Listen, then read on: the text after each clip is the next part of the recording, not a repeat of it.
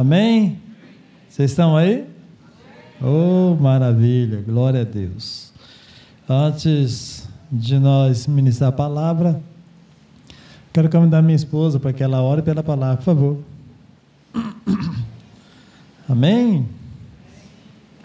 Irmão, nós vamos falar hoje sobre os propósitos da fé. Estamos falando esse mês todo sobre a fé e vamos dar continuidade. Amém? Tá vendo a gatona? Tá bonita, não tá, irmãos? Tira os olhos porque já tem dono. Jesus me deu. Amém, queridos. Levante a mão aqui para frente. Pai, nós queremos te louvar, Senhor, por esse culto no, nesse, nesta manhã de domingo. Nós ouvimos tantas coisas aqui, Senhor, que já alegrou o nosso coração, mas nós sabemos, ó oh Deus, que o Senhor quer nos alimentar através da mensagem que vai ser ministrada aqui nessa manhã. Meu Deus, eu coloco a vida do de César como um canal de bênção aqui e peço, meu Deus, a revelação do Teu Espírito Santo que ele seja um canal de bênção para nós que estamos aqui e para todos aqueles que estão nos ouvindo através da internet, Pai. Deus fala conosco, unge ele com sabedoria, com graça, com amor e que nós possamos ouvir aquilo que precisamos. Exorta, nos ensina, nos fortalece, nos santifica e nos edifica através da tua palavra. Pai, muito obrigado em nome do Senhor Jesus. Amém. Amém. Querido, abra sua Bíblia em Efésios 3:20.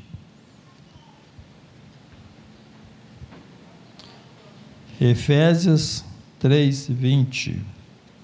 Deus falou algo comigo essa semana a respeito de quando alguém vem aqui, irmão, você fala assim para você, ó, você está feliz com Jesus?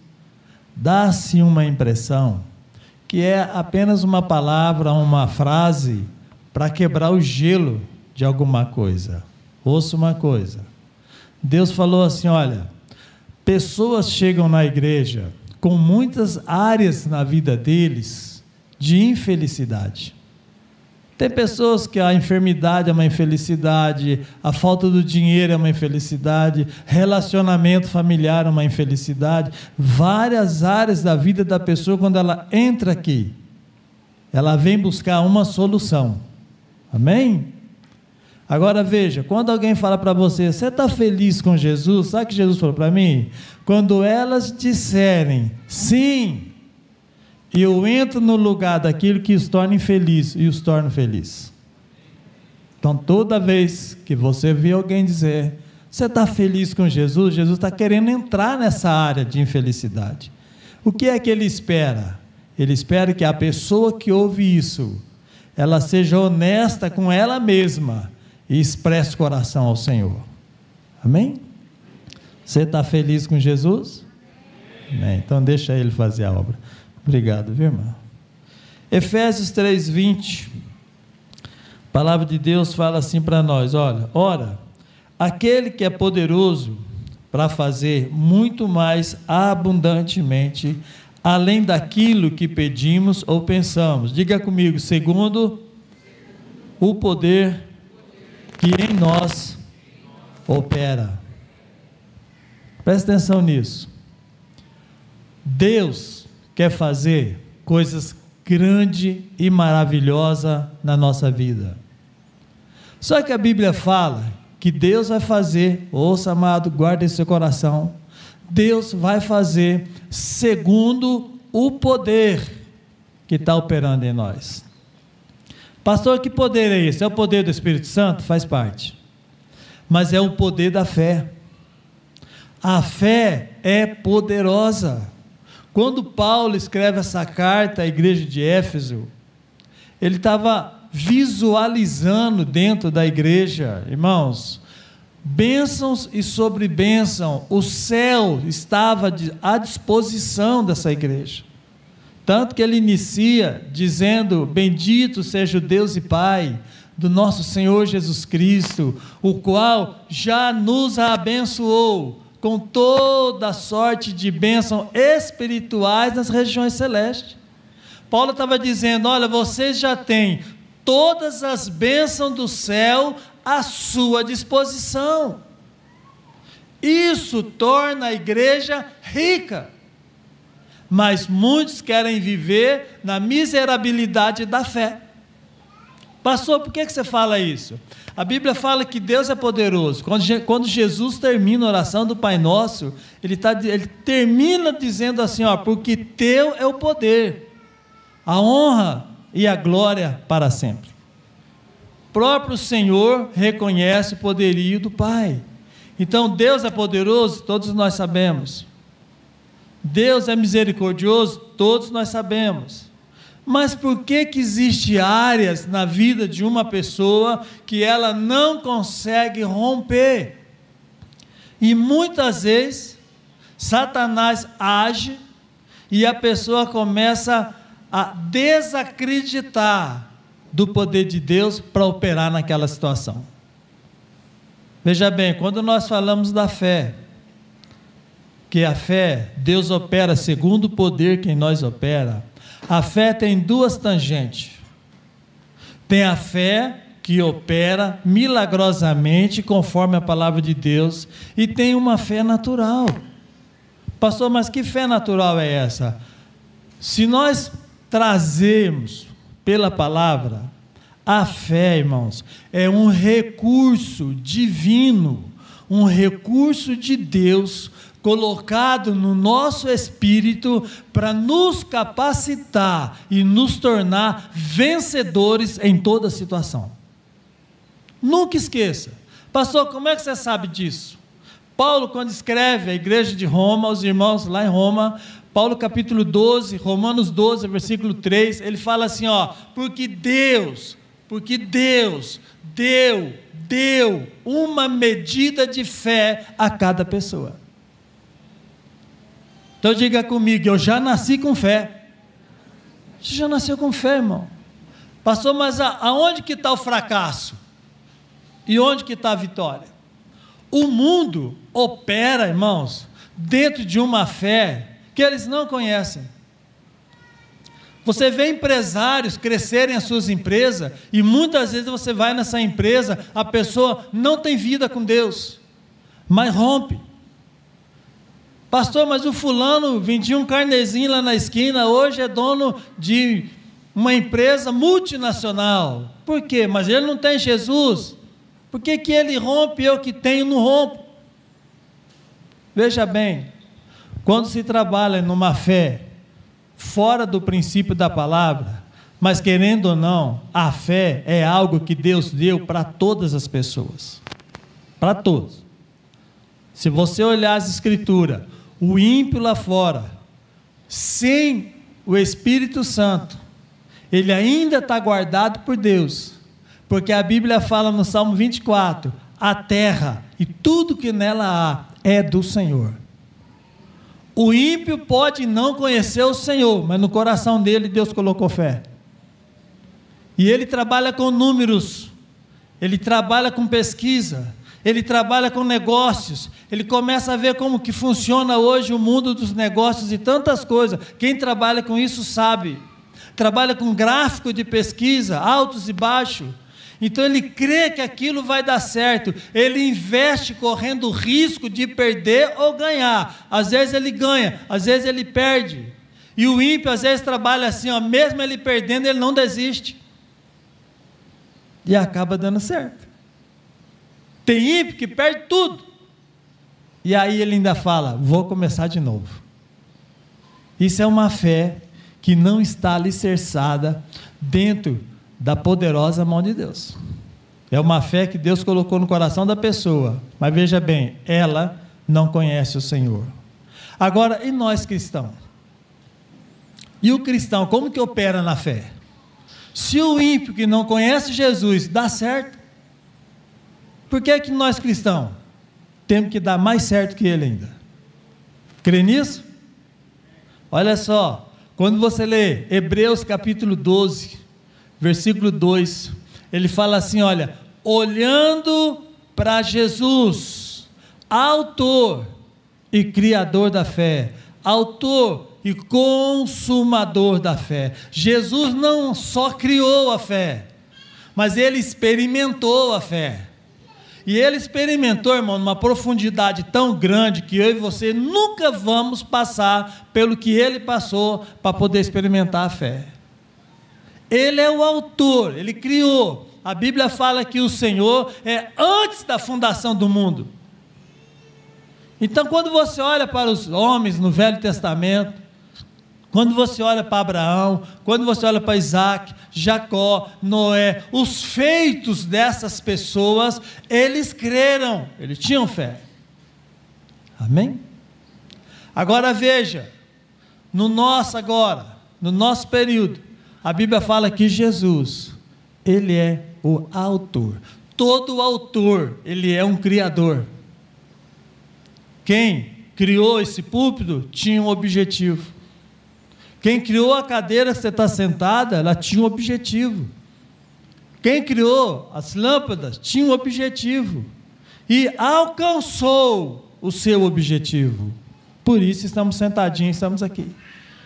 Agora veja bem, Jesus é o autor da fé, ele criou a fé e ele quer que essa fé alcance o seu objetivo.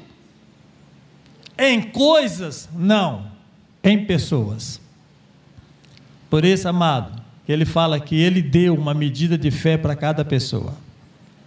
Essa medida de fé, ela tem que ser canalizada de uma forma maravilhosa, porque Jesus é o autor.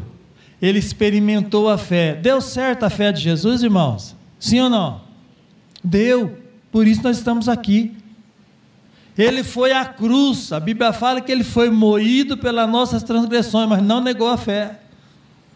A Bíblia fala que ele morreu, foi ao vale dos mortos, vale dos mortos, amado. A Bíblia fala que ele foi nas profundezas do inferno. Tomou a chave da vida e da morte, estava na mão de Satanás. Ressuscitou ao terceiro dia. A fé dá certo, sim ou não? A fé pode ressuscitar áreas mortas na sua vida. A fé pode trazer coisas que você jamais imaginou, sonhos que você jamais teve. Jesus foi lá, experimentou. Como que ele fez isso, pastor?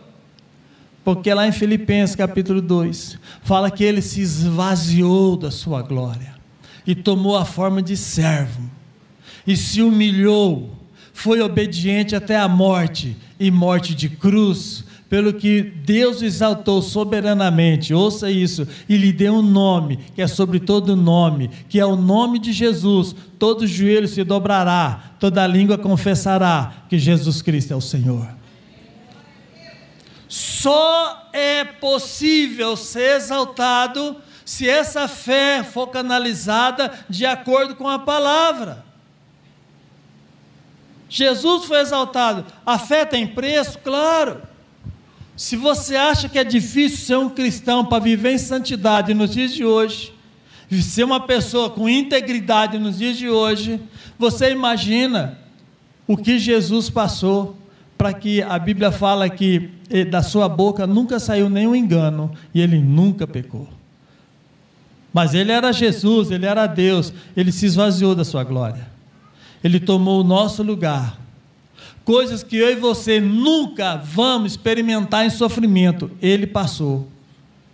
Eu fico imaginando, irmão, quando o ímpio morre sem Jesus, que não é o propósito de Deus. A Bíblia fala que Deus não quer que ninguém se perca, mas que todos venham ao arrependimento.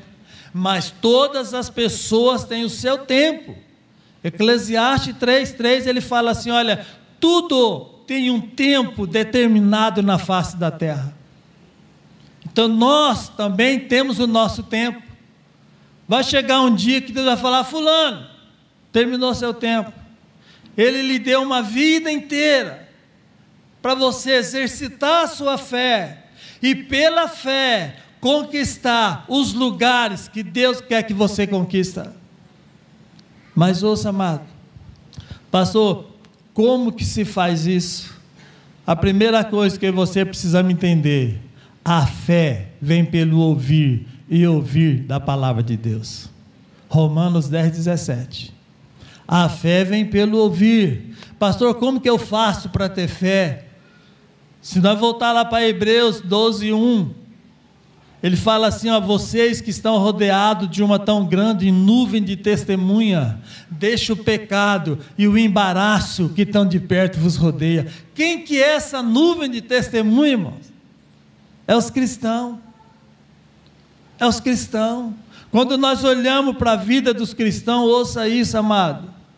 É o resultado da fé dessas pessoas refrigera a nossa alma e nós continuamos prosseguindo. Quando você ouve um testemunho aqui, amado, ou você ouve um testemunho em algum lugar, aquilo vai te edificar. Por quê? Porque a fé vem pelo ouvir e ouvir a palavra de Deus. Ah, pastor, eu não gosto de ouvir pregação, só gosto do louvor. Glória a Deus, louvor também te edifica, mas ouça a mensagem. Do púlpito saia comida do teu espírito.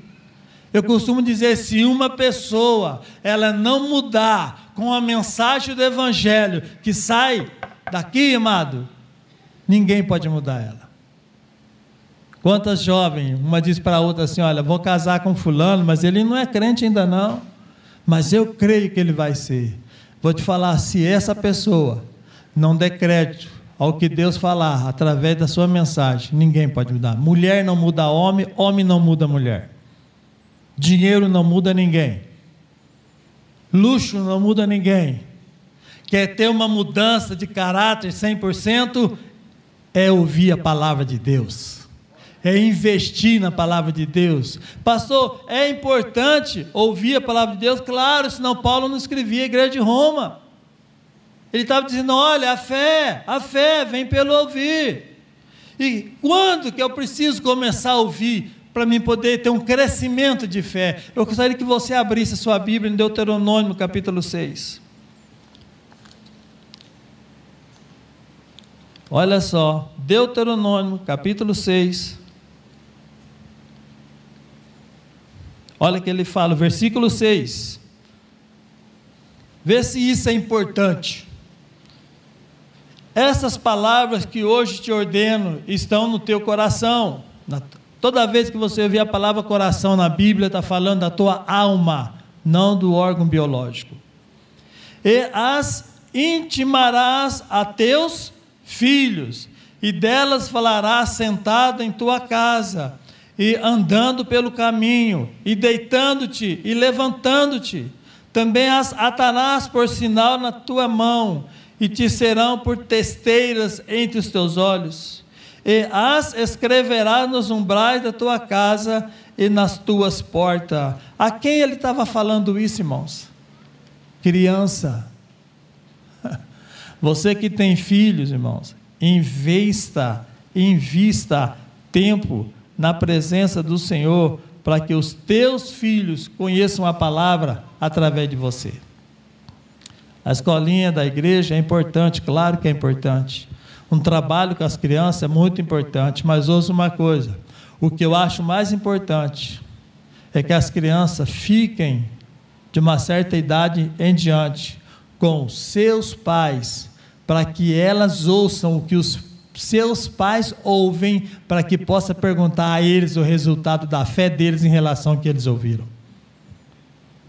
Criança com seis anos de idade hoje já lá na escola do mundo, aprende inglês, aprende matemática, aprende física. Por que, que na igreja ela não vai aprender a palavra de Deus?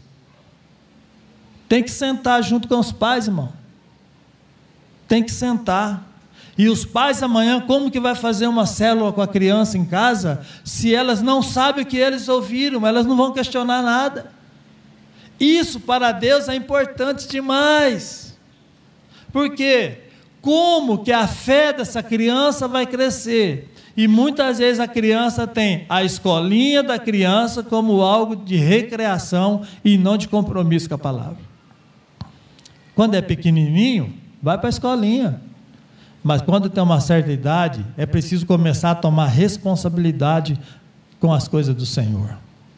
E isso é uma responsabilidade dos pais. Por isso, Quando Moisés escreve isso, ele fala: Olha, você tem que pegar a palavra que está na tua alma, a palavra que você já ouviu, a palavra do Senhor que está no teu coração, na tua alma, e começa a inculcar nos teus filhos.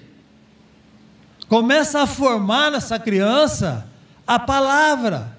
E à medida que uma criança ouve a palavra, ouve a palavra, ela vai ser forjada no caráter e na personalidade do Senhor Jesus Cristo. Amém? Então eu quero que você entenda bem. Nós precisamos tratar desde a meninice. Alguém disse um dia: pregue para as crianças hoje. Não serás preciso pregar o evangelho para os homens de amanhã. Quantas pessoas estão esperando os filhos ir para a cadeia, ponto de droga, está esperando os filhos cair na prostituição, experimentar as coisas erradas, para dizer, filho, você tem que se converter. Sabe, eu tenho um conceito comigo. Eu gostaria muito que filhos de crente nunca se desviassem. Quando você vai nos presídios, as pessoas que estão lá, 70% são filhos de cristão. Ele diz: Olha, meu pai é de tal igreja, meu pai é de tal igreja, minha mãe é de tal igreja. Eles falam tudo. E eu fico pensando, mas veja bem, e a casa dele não era uma igreja? Só que na casa dele não tinha oração, não tinha Bíblia, não tinha adoração, não tinha nada disso. Não formou nesse abençoado a pessoa de Jesus Cristo. Por isso que hoje eles pagam um alto preço dentro daqueles presídios. Muitos morrem lá, sem a chance de voltar para casa. Então, ouça, a minha e tua responsabilidade hoje é inculcar nos nossos pequeninos a palavra do Senhor. Para quê, pastor? Para que eles possam ter uma fé. Quando o mundo fizer uma proposta a eles, eles vão conseguir dizer não ao mundo, mas sim para Jesus. O que é mais gratificante para uma família é os seus filhos amanhã tomarem lugar nas suas vidas para anunciarem a palavra do Senhor, irmão. Quando os nossos filhos sabem dizer não ao mundo, mas sim a Jesus, eles prosperam. Eles têm saúde. Por que eles têm saúde, pastor? Porque a palavra de Deus fala em Provérbio 4, 20 a 22: saúde para o meu corpo é a tua palavra. A distanciamento de Deus traz tristeza e angústia no nosso coração. Mas veja, qual é o propósito, pastor, da palavra, além de levar os nossos filhos? Há um meio pelo qual Deus quer. Vai lá em Hebreus, irmão, vai um pouquinho lá. Eu gosto que você vê na Bíblia, não está achando que eu estou inventando. Eu não estou inventando, não. Hebreus 4, 1. Olha o que ele fala. Temamos, pois, que porventura deixada a promessa de entrar no seu repouso, parece que algum de vós fica para trás. Porque também a nós foram pregadas boas novas, como a eles. Mas a palavra da pregação nada lhes aproveitou, porquanto não estava misturada com a fé daqueles que a ouviram. Meu Deus. Eles olharam, diz: olha, aquelas pessoas também tiveram a mesma oportunidade que nós, mas não aproveitaram. Não aproveitaram, irmão. Quando nós olhamos, irmão, nação inteira morrendo no deserto. Quando você olha para algumas nações hoje e você começa a ler a Bíblia, como alguns países por aí, amado, você vê que a palavra de Deus já passou em muitos países aí, mas hoje eles estão perecendo. Por quê? Porque a palavra não foi misturada com a fé. Eu preciso pegar a minha fé e eu preciso misturar com a palavra até nos tornarmos um. Se você ler João 15, 7, ele fala assim: Olha, se vós estiverdes em mim e a minha palavra estiver em vós, você vai pedir o que você quiser e vai ser feito. Onde que está o segredo, irmão? Se você estiver em mim, ele está falando da fé. Deus é poderoso para fazer muito mais além, ou infinitamente mais, além do que nós pedimos ou pensamos, segundo o poder que em nós opera. Nós podemos coisas sobrenaturais, coisas grandes e maravilhosas, mas a palavra tem que ser misturada com a fé. Se você quiser o efeito, ver o efeito disso, ao que você sair daqui, passa num depósito de construção, compra um negócio chamado Durepox. Vem uma massinha cinza e uma massinha branca. Pega aquelas duas massinhas, joga um pouquinho de água, mistura, mistura, mistura, até ela ficar homogênea. Elas vão ficar da mesma cor, nem branca e nem muito cinza. Vai ficar um cinza mesclado, um cinza quase branco.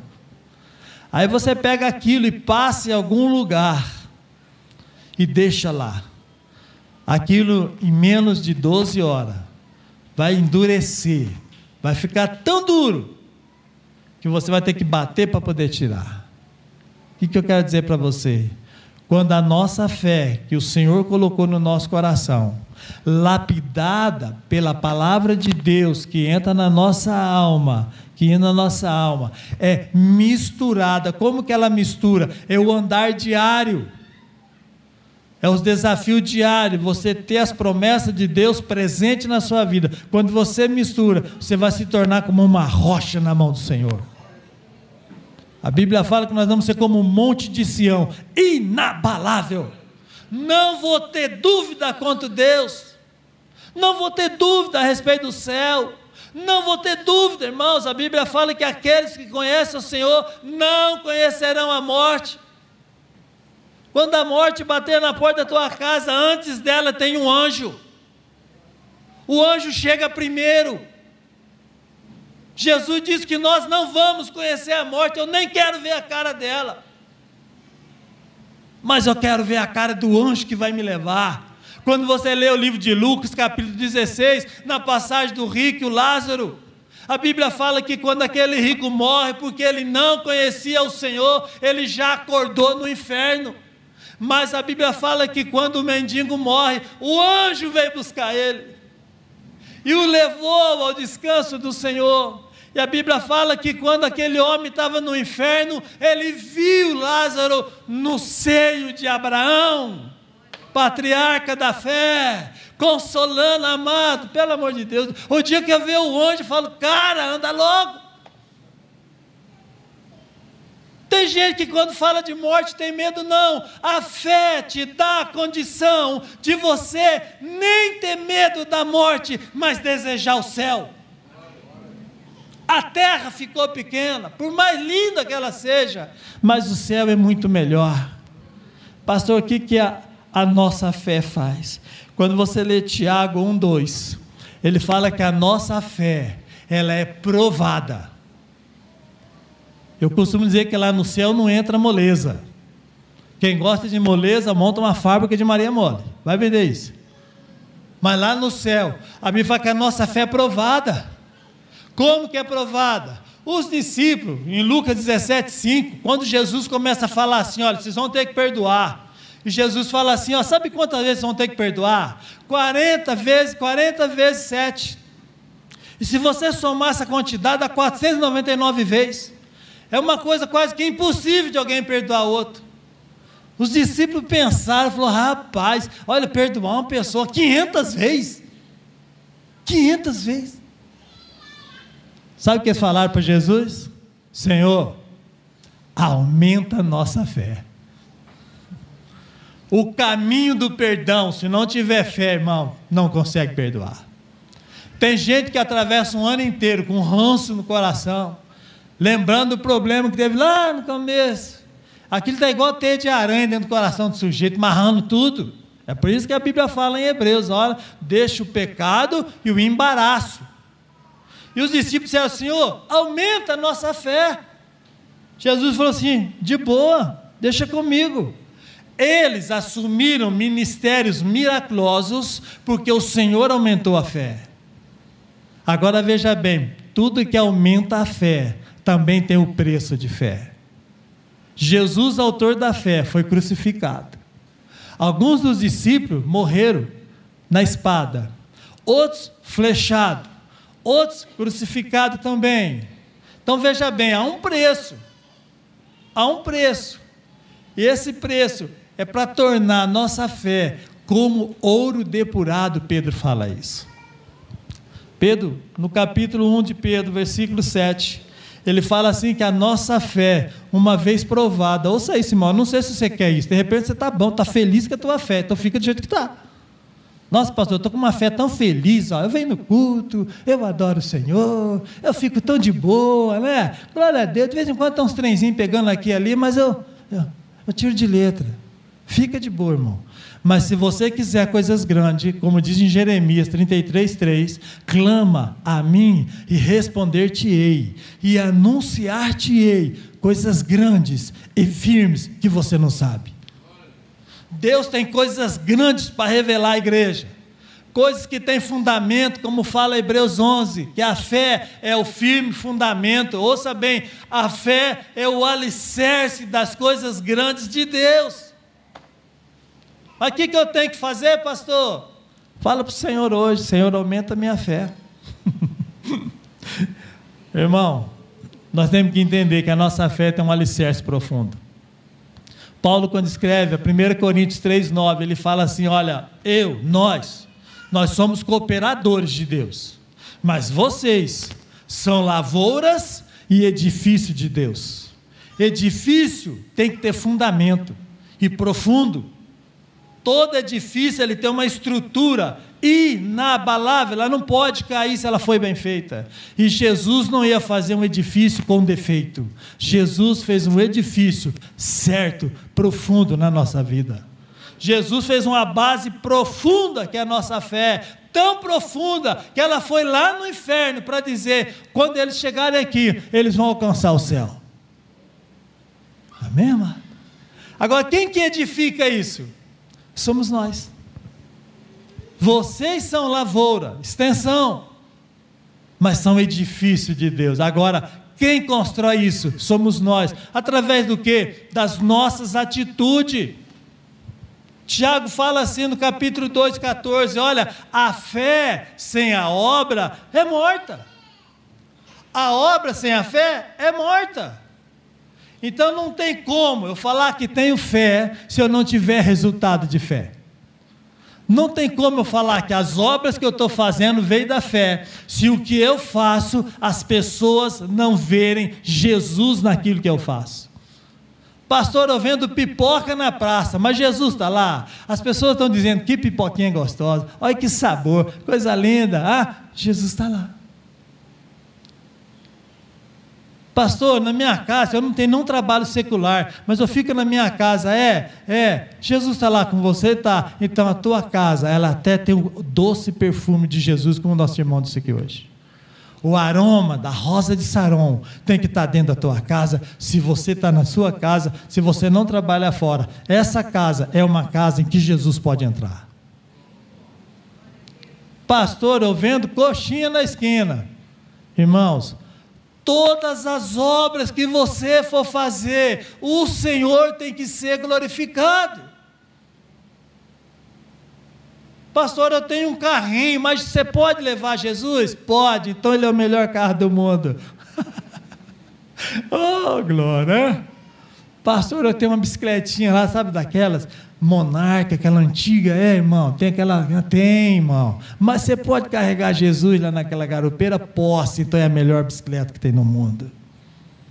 Então eu quero te falar para você, irmãos, o Senhor permite que eu e você passamos prova nesse mundo, ouça bem, eu não sei que tipo de prova você está passando, mas maior que a prova de Jesus não é.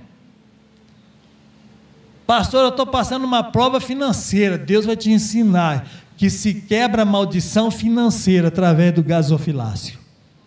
É fidelidade, não é quantidade. Deus pode confiar coisas grandes na sua mão, mas Ele vai começar por ali, ó.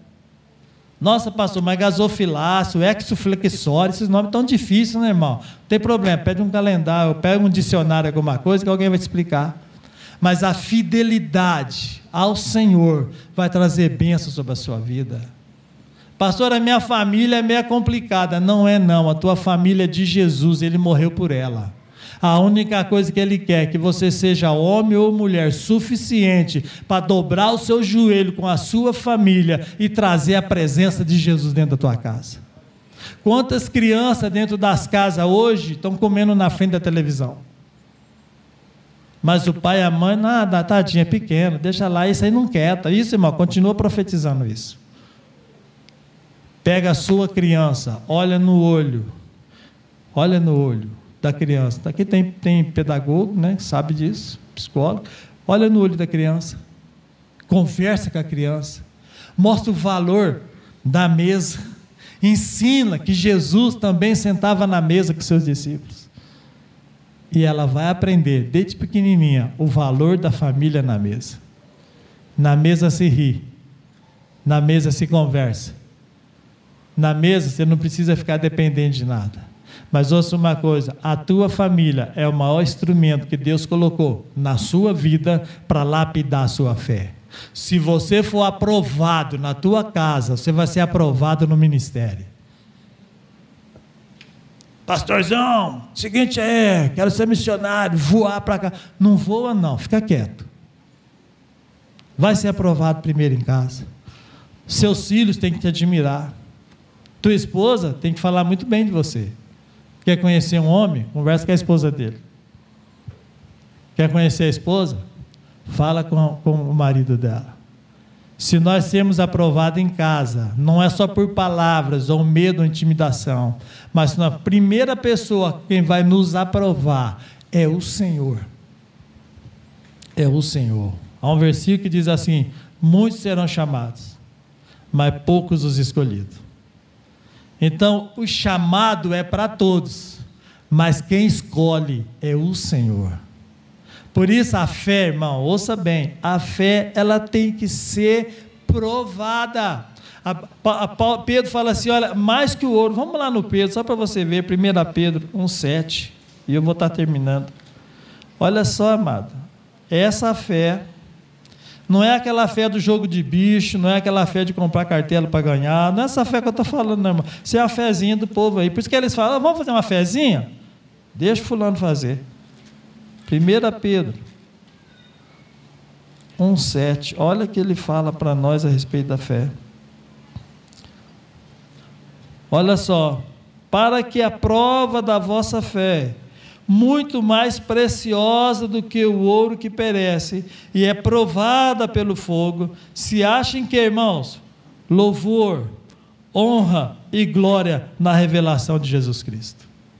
O final da tua fé, veja bem, o final, provado como ouro, quando o ourive trabalha com ouro, ouça bem, toda sujeira vem para fora. Eu vou te falar uma coisa, eu não sou melhor que ninguém não, mas quando eu, uma época eu falei assim, Deus, me dá uma igreja de 10 mil membros.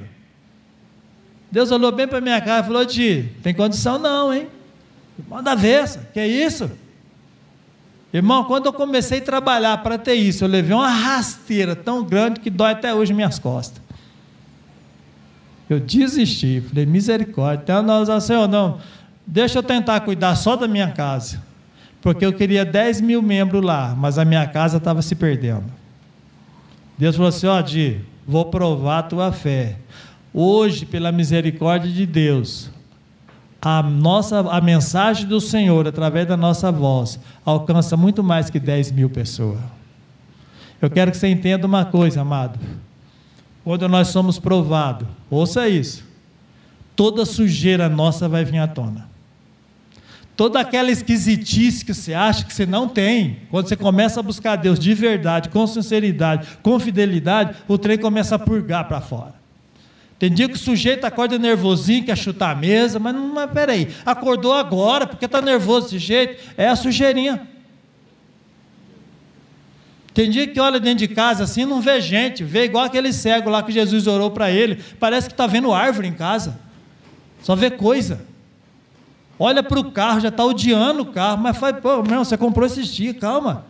Então, ouça uma coisa: quanto mais você insistir na fé para ser provado e aprovado pelo Senhor, toda sujeira que veio de gerações a gerações, ela vai ter que expurgar para fora. Uma vez um pastor nosso expulsando o demônio de um jovem, uma moça, e quando manifestou, ele perguntou assim: há quanto tempo você está nessa moça? Ele falou: nesta família eu estou há 400 anos. Família. Tem coisa que está na vida de um cristão que ele não sabe. Mas à medida que exercita a fé e anda no propósito da fé, e obedece a palavra pela fé, tem fidelidade pela fé, a sujeira vem. Mas Jesus vem com a espada do Espírito e raspa aquela sujeira para te tornar melhor. Irmãos, eu quero desafiar você, irmão, a entrar mais nesse assunto da fé. Entra no assunto da fé. Fala, Jesus, eu quero viver. Eu quero, a Bíblia fala: o justo viverá da fé. Ele não está falando que você não vai trabalhar, não, irmão. Ele está dizendo que dentro do seu trabalho, Jesus é conhecido através da sua fé. Na tua escola, Jesus é conhecido através da tua fé. Onde você anda na rua dirigindo o seu carro, não precisa ficar xingando ninguém, não buzinar de ninguém, não. Jesus é conhecido pela tua fé.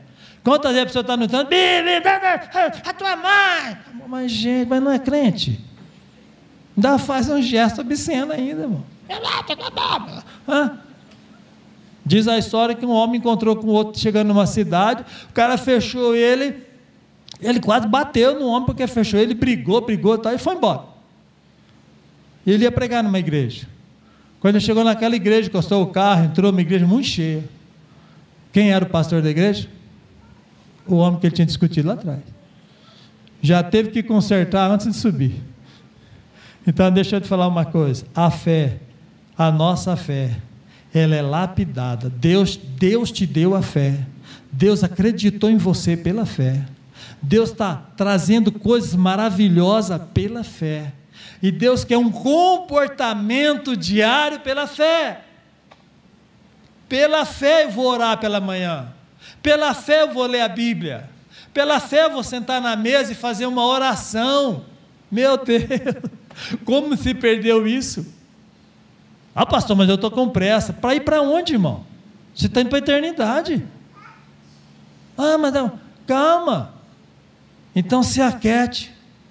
Como disse o salmista, aquieta minha alma, aquieta, e deixa pela fé essa palavra entrar dentro de você, e cada dia mais sermos referenciais de fé pela palavra, não por aquilo que temos. Vamos ficar em pé, eu quero orar com você em nome de Jesus.